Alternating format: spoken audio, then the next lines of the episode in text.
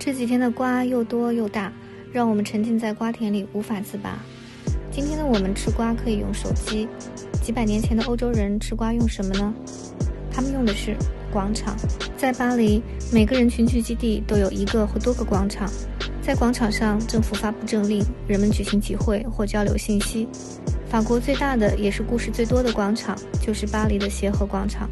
今天我们就来讲讲巴黎协和广场的故事。协和广场像一个法国三百年近代史的舞台，上演了无数真实的、有时荒诞的戏剧。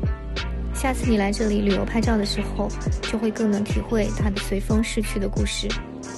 我们都知道，路易十六是法国唯一一个被公开处决的国王，而他被砍头的地点就是在巴黎的协和广场。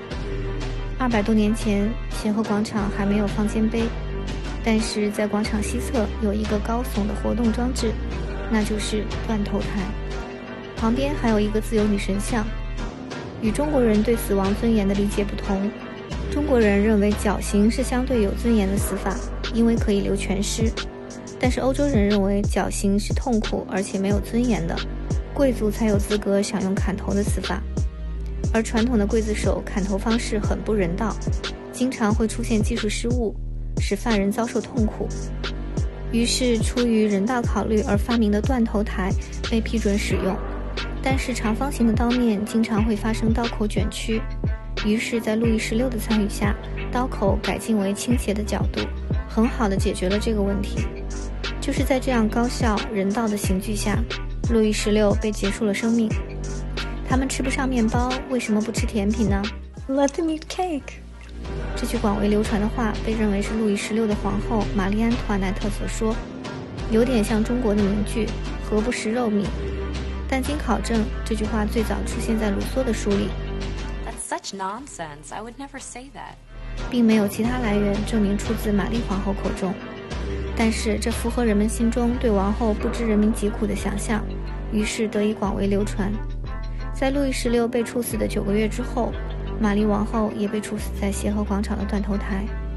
据说她在行刑前不小心踩了刽子手的脚，脱口而出：“对不起，先生，您知道我不是故意的。”这头一个断头台还处死了现代化学之父拉瓦锡，还处死了主张处死路易十六的丹东，还处死了主张处死路易十六和主张处死丹东的罗伯斯庇尔。法国大革命期间的断头台不断地见证着：敌人的敌人也是我的敌人。在法国大革命期间，协和广场上的断头台共处决了一千一百一十九人。那个时候，协和广场被叫做革命广场。在法国大革命之前，这里是路易十五广场，中间是一座路易十五骑在马背上的雕像。最初是为了庆祝路易十五在一场大病后的康复，没想到在广场建好后的二十九年之后，路易十五的雕像被人们推倒拿去铸铁。一年之后，这里立起一座自由女神像，在自由女神的注视下，这座广场浸满了血迹。这些血迹里有反对革命的，有支持革命的，还有些被迫站队而被处决的。断头台在一九七四年六月十三日被移到另一个广场，之后又搬回来一次进行工作。到一八零零年，自由女神像也被撤走，广场中间成了一片空地。也许是为了忘却曾经的血腥。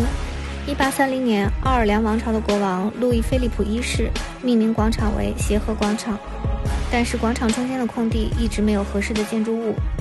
要记得，这是法国最大的广场，什么建筑物可以匹配它的广大又镇得住它的血腥呢？法国在大革命期间出生了一位小朋友，这位小朋友在五岁就可以翻译古文，十三岁时已经可以说十几种语言，他对古代语言特别感兴趣。成为了第一个破解了古埃及象形文字的人，他就是语言天才商伯良。一八二八年，埃及总督穆罕默德阿里向各个强国送礼物，他本想把埃及的二十一米的一对方尖碑送给法国。方尖碑有点像济公柱，在商伯良破译了卢克索神庙前的两个二十二米的方尖碑后，跟阿里商量换成这两个方尖碑送给法国。阿里答应了。右边的一根终于在1833年被运到了法国，但是运输实在艰难，于是，在左面的一根后来被法国总统密特朗归还埃及，并未移动。被商伯良交换的另两个方尖碑，如今一座在伦敦，一座在纽约。商伯伯良对中国古代文字也非常感兴趣，甚至想找出古中国象形文字和古埃及象形文字的联系。但是天妒英才，他在四十二岁就染病离世。在他在世期间，法国政府赋予他很多头衔和工作，但是他最想做的是语言文字研究。在当时的法国国王路易菲利普看来，方尖碑完美解决了协和广场的中央建筑问题。只有这样一个有着三千多年历史的、见证了无数兴衰的、来自古老国度的方尖碑，带着拉美西斯二世和三世的功业，才最值得立在塞纳河畔协和广场的中央。卢克索方尖碑同时也成为了巴黎最古老的建筑，在太阳的照射下，它成为日晷，在协和广场的土地上投下一颗颗消失而复现的光痕。人类对权力的追求从未停歇。对完美社会的构想仍在实践，很庆幸我们身在和平的社会，但仍有地区在重复着协和广场从前的历史。方尖碑还会屹立下一个三千年吗？三千年以后，另一双人类的眼睛会如何述说我们的历史？或者我们不过是马蹄扬起的尘埃，飘散沉浮，直至无影无踪？